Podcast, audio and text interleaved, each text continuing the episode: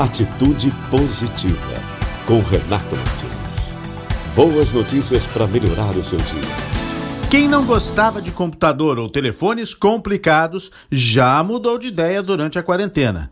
Teve que superar seus preconceitos e começar a usar a tecnologia e tudo de bom que ela oferece. Foi uma explosão de ferramentas oferecidas gratuitamente nos dois últimos meses por gigantes da área como Google, Microsoft, Apple e tantas outras que ofereceram ferramentas para facilitar o trabalho e a comunicação de empreendedores, professores e alunos, artistas empresas, gestores públicos e privados, médicos, advogados e profissionais liberais em geral. Na área da saúde, por exemplo, o mapeamento do Covid-19 se tornou mais rápido e mais preciso, com a ajuda de aplicativos e sites que monitoram a doença em tempo real, região por região, seja qual for o lugar do mundo. O acompanhamento da curva de casos e mortes é feito por mecanismos atestados pela tecnologia e muito bem aproveitados por cientistas e médicos em todo o planeta. Até mesmo mesmo a lotação dos leitos de UTI no Brasil é monitorada por simples ferramentas tecnológicas.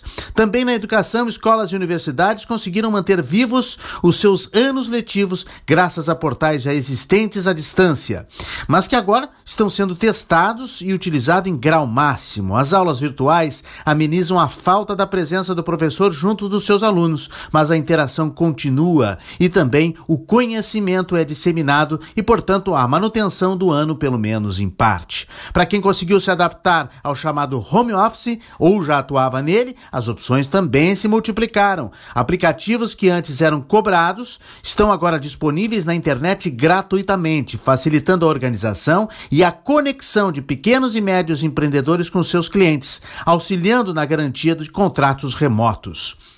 Já na telecomunicação, a população registra o maior crescimento e evolução no uso dos equipamentos. Pessoas do mundo todo se conectam para chamadas de áudio, de vídeo, conferências com duas, cinco, dez, até cem participantes através de softwares disponibilizados em versões sem custo. Além dos tradicionais Skype, Zoom e o próprio WhatsApp, o Facebook e o Google também se readaptaram e ofereceram novas ferramentas gratuitas e com mais recursos.